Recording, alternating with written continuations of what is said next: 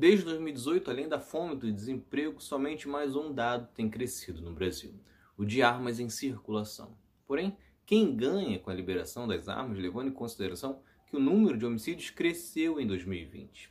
Neste episódio, você vai ver sobre as mudanças nas legislações e o real interesse por trás disso.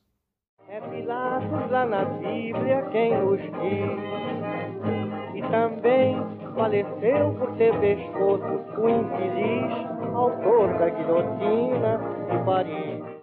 A história da legislação das armas no Brasil é antiga. A primeira é de 1603, que considerava infrator qualquer pessoa que fosse encontrada com armas de chumbo ou similares por aqui. Isso vigorou até 1830. Em 1831, já com o Brasil independente, passou a ser permitido para oficiais de justiça e por pessoas autorizadas pelo juiz de paz. Com a República, era permitido, a partir de 1890, a posse de arma desde que obtida a licença com as Forças Armadas. Já em 1941, no governo Vargas, vem com mais um decreto que considera crime o porte legal de arma.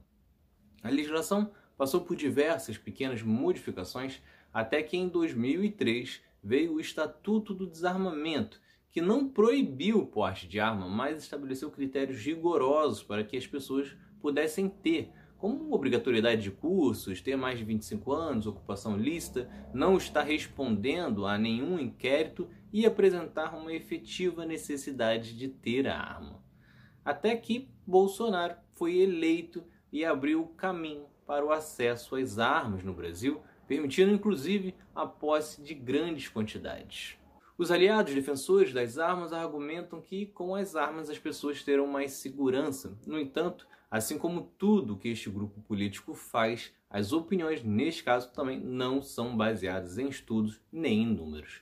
Isso porque os homicídios no Brasil voltaram a aumentar, tendo um crescimento de 5% em 2020 em comparação com 2019.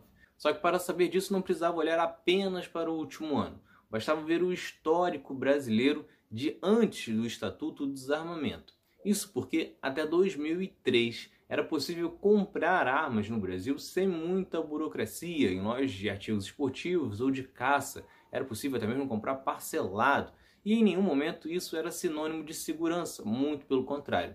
Entre 1980 e 2003, o número de homicídios cresceu de forma alarmante, com um aumento em média de 8% ao ano.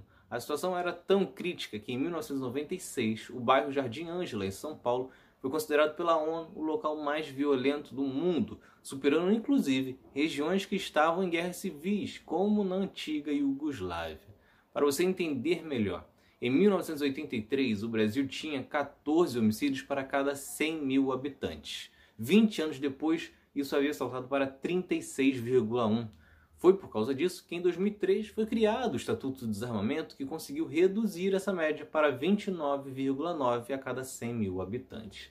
Além disso, um dado que poucos observam é que no número de homicídios não se conta apenas por armas de fogo, mas também por acidente de trânsito e outros tipos de armas. Considerando apenas armas de fogo, foi uma queda em média de 0,3% ao ano no período pós-Estatuto de Desarmamento. Mas só em considerar a queda de 36,1% para 29,9%, alguns estudos indicam que 160 mil vidas foram evitadas entre 2003 e 2015 por causa do Estatuto de Desarmamento. E a decisão do presidente de liberar as armas também ignora o pensamento do povo. Segundo uma pesquisa da revista Exame, 58% dos brasileiros acreditam que a facilidade ao acesso a armas e munições fará com que a violência aumente. Já somente 18% acredita que vai reduzir.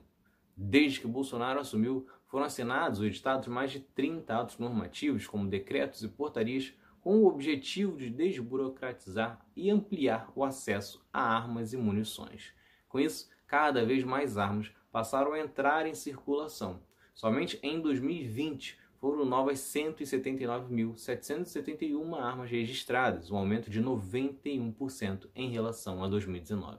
Hoje, quase 1 milhão e 200 mil de armas estão espalhadas nas mãos dos civis, contra 700 mil em 2018. Com esses decretos, os atiradores poderão adquirir até 60 armas e os caçadores 30, e até mesmo um cidadão comum pode ter até 6 armas em casa. O volume de munições também subiu de 2 mil para 5 mil.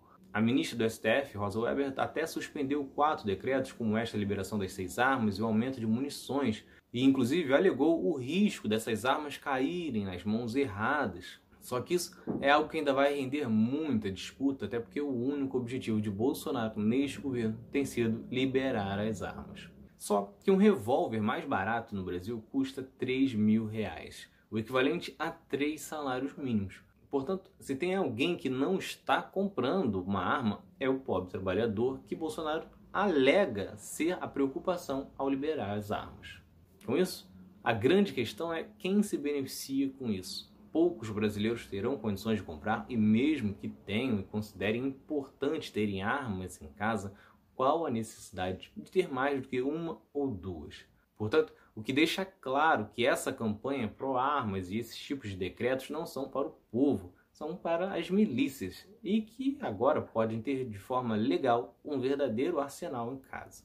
E quando falo milícias, não me refiro apenas a essas que dominam territórios, especialmente no Rio de Janeiro, e que sempre foram defendidas por Bolsonaro, mas sim aquelas que vão tentar defender um bolsonarismo caso mesmo seja derrotado nas urnas em 2022. Isso porque Bolsonaro fala tanto do exército, mas no fundo ele sabe que as forças militares não vão se mexer em defesa de um ex-capitão tão incapaz. Isso ficou claro quando os comandantes das Forças Armadas entregaram o posto em março deste ano. Sem o exército, Bolsonaro só conseguirá violentar a democracia mais uma vez entregando armas aos seus apoiadores fanáticos, e é isso que ele vem tentando fazer. Mas, para quem se ilude achando que Bolsonaro faz isso realmente preocupado com a segurança, ainda assim a medida é absurda. Além das estatísticas mostrarem que isso não funciona, o direito à segurança é constitucional e cabe ao Estado te garantir isso. É para isso que existem as polícias. Se hoje o sistema não funciona, cabe aos governos, em todas as esferas, debater formas de melhorar e criar políticas de segurança eficazes. Focar em liberar a compra de arma a uma pessoa em vez de investir na capacitação policial como forma de segurança é o mesmo que te permitir comprar cloroquina e demitir os médicos. Ah, mas Bolsonaro também faz isso, trazendo um remédio ineficaz ao mesmo tempo que mandou médicos cubanos embora, deixando uma parcela da sociedade desassistida. Pelo menos podemos falar que Bolsonaro é regular, ele abandona o povo em todas as áreas. Se vocês gostaram, curtam, se inscrevam para não perder nenhum episódio do outro lado da história. Acompanhe a gente também nas redes sociais, estamos no Instagram, no Twitter, no Facebook, além do nosso podcast que está espalhado por todas as plataformas de áudio. Ah, e todas as fontes utilizadas neste episódio estão no nosso site, outroladodahistoria.com.